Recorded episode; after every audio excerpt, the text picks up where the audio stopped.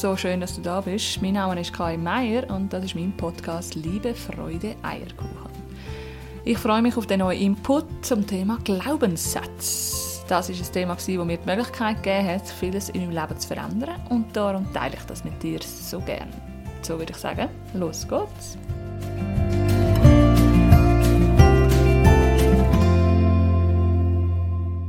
Ja, in dem ersten Teil werden wir uns damit beschäftigen, was Glaubenssätze überhaupt sind und wie sie entstehen.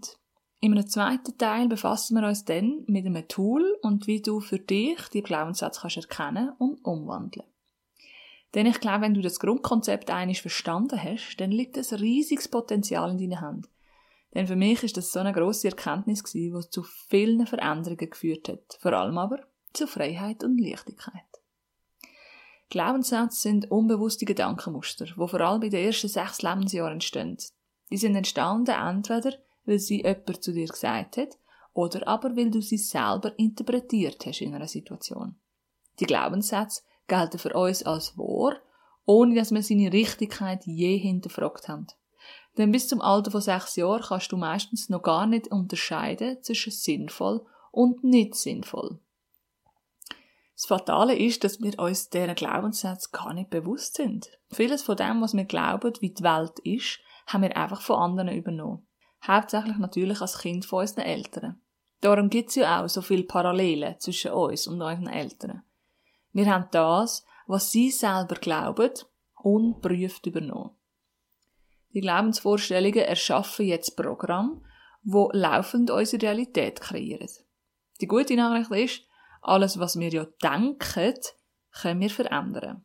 Darum können wir natürlich auch unsere alten Programme ändern. Es ist jetzt einfach wichtig zu erkennen, was glaube ich denn überhaupt? Und zu erkennen, dass das überholt ist und du so nicht mehr brauchst. Damit dann kannst du anfangen, ganz bewusst eine andere Wirklichkeit aufzubauen. Jetzt kannst du dir vorstellen, dass mit der Geburt sozusagen wie eine Art Aufnahme in unserem Unterbewusstsein startet. Jede Erfahrung und jedes Wort wird ungefiltert aufgenommen und abgespeichert. Aus diesen Worten entstehen Reaktionen und Verhaltensmuster, die sich so abspeichern und sich sozusagen verselbstständigen. Jedes Mal, wenn du nachher wieder eine ähnliche Erfahrung machst. Die Glaubenssätze mit ihren Verhaltensmuster sind im Unterbewusstsein abgespeichert. Und wie du vielleicht weißt, sind im Unterbewusstsein all unsere Vorstellungen, Erinnerungen, Eindrücke, Muster, Motiv, Einstellungen und Handlungsbereitschaften daheim.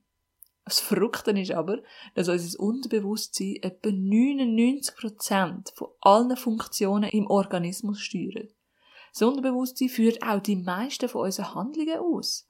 Darum musst du nicht mehr überlegen, wie man Velo fährt, oder wie man läuft, oder wie man Auto fährt. Das läuft alles unterbewusst ab. Und zum Bewusstsein hingegen gehört alles, was wir eben können bewusst wahrnehmen Also alles, was wir mit unseren fünf Sinnen können wahrnehmen Das Bewusstsein kannst du vielleicht wie auch deinen Verstand bezeichnen. Wenn wir also davon ausgehen, dass das Bewusstsein und das Unterbewusstsein zusammen 100% ausmachen, dann wirst du das jetzt vielleicht gar nicht recht glauben, aber das Bewusstsein ist nur 5 bis 6%. Das heißt, das Unterbewusstsein sind 94 bis 95 Prozent. Ist das nicht unglaublich? Wenn also jetzt etwas passiert, dann spult das Unterbewusstsein seine Aufnahmen durch, zum zu schauen, ob du das schon einmal erlebt hast. Natürlich, in Millisekunden. Denn damals ist das Verhalten ja genau so abgespeichert worden. Und das holst du jetzt wieder führen und verhaltest dich genau im gleichen Muster, wie du dich dann als Kind schon verhalten hast. Als Beispiel. Wenn also deine Eltern früher gestritten haben und da dabei laut geworden sind, dann hat das vielleicht dazu geführt, dass du dich in dein Zimmer zurückgezogen hast. Vielleicht hast du dich verantwortlich für den Streit gefühlt, weil es vielleicht um dich gegangen ist. Vielleicht hast du geschlussfolgert, ich bin schuld, dass Mami und Papi sich nicht gern haben. Oder ich störe, ich bin überflüssig. Oder ich bin der Grund, dass andere streiten.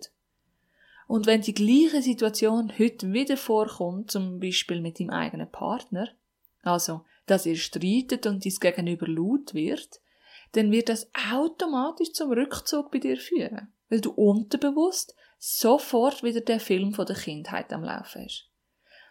Du hast also aus einer Situation, die für dich schwierig war, etwas geschlussfolgert, wo sich dann in deinem System gespeichert hat und sich automatisch wiederholt, wenn eine ähnliche Situation auftaucht. Das Konzept ist für uns ein überlebenswichtiges Schutzkonzept, weil der Schmerz, den du damals in dieser Situation erlebt hast, soll vermieden werden. Darum spielt er ja genau das immer wieder ab. Die Verhaltensmuster und die zugehörigen Glaubenssätze beeinflussen also, wie du über dich, dein Leben und andere denkst. Dementsprechend auch, wie du dich im Alltag verhaltest und wie sich das zeigt in deinem Leben. In meinem Leben zum Beispiel ist der Glaubenssatz, ich bin nicht gut genug, unglaublich lang präsent gewesen. Der hat sich in allen Lebensbereichen gezeigt. Sei es in Beziehungen, wo ich immer das Gefühl hatte, ich habe den anderen nicht verdient oder in der Schule, wo ich das Gefühl habe, ich bin nicht gut genug, ich bringe die Leistung nicht. Oder unter Freunden, wo ich mich vielleicht ausgeschlossen gefühlt habe, wenn jemand einen Witz über mich gemacht hat. Das ist ganz tief gesessen, der Glaubenssatz, und hat sich durchgezogen durch mein ganzes Leben. Und das Spannende ist ja, dass ich dann auch ständig Beweis dafür gefunden habe. Ich habe ja dann schlechte Noten bekommen, habe keine gute Beziehungen gehabt und bin ja ausgeschlossen worden. Weil das kann ja nur so funktionieren, denn meine Gedanken haben ja auch meine Gefühle beeinflusst und meine Gefühle haben meine Handlungen beeinflusst und meine Handlungen haben meine Erfahrungen beeinflusst und das wiederum hat meine Gedanken bestätigt. Das ist also ein riesen Teufelskreislauf. So ist ein allererster Schritt, dass du dich in deinem Alltag darauf achtest, welche Glaubenssätze du mitgenommen hast. Welche Muster begleiten denn dich in deinem Leben? Wie verhaltest du dich in einer bestimmten Situation? Ja, und vielleicht hast du auch ein liebes Gegenüber, das dich unterstützt auf dem Weg.